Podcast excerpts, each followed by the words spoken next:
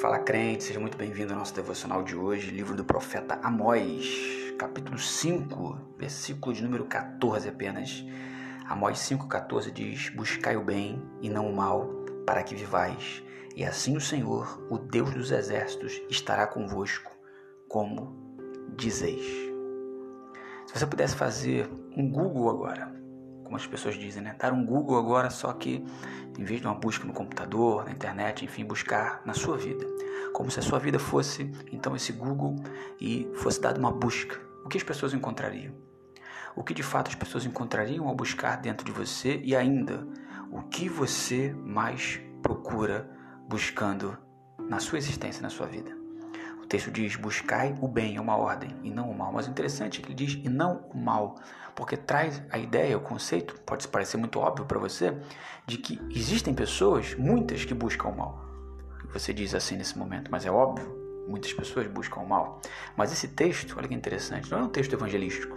Não é um texto para quem não estava, vamos colocar assim, dentro do chamado povo de Deus, da época antiga testamentária. Não, é uma palavra profética para o povo que se dizia de Deus.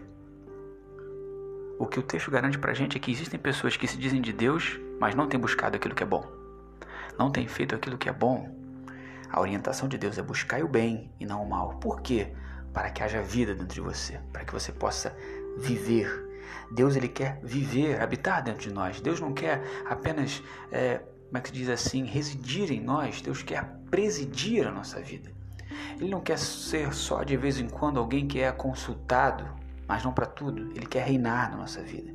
E a orientação é: busquem o bem e não o mal, para que vocês possam viver e assim, e assim, ou seja, somente a partir disso, somente proveniente disso, somente cumprindo isso, o Senhor, o Deus dos exércitos, estará convosco, como ele tem garantido.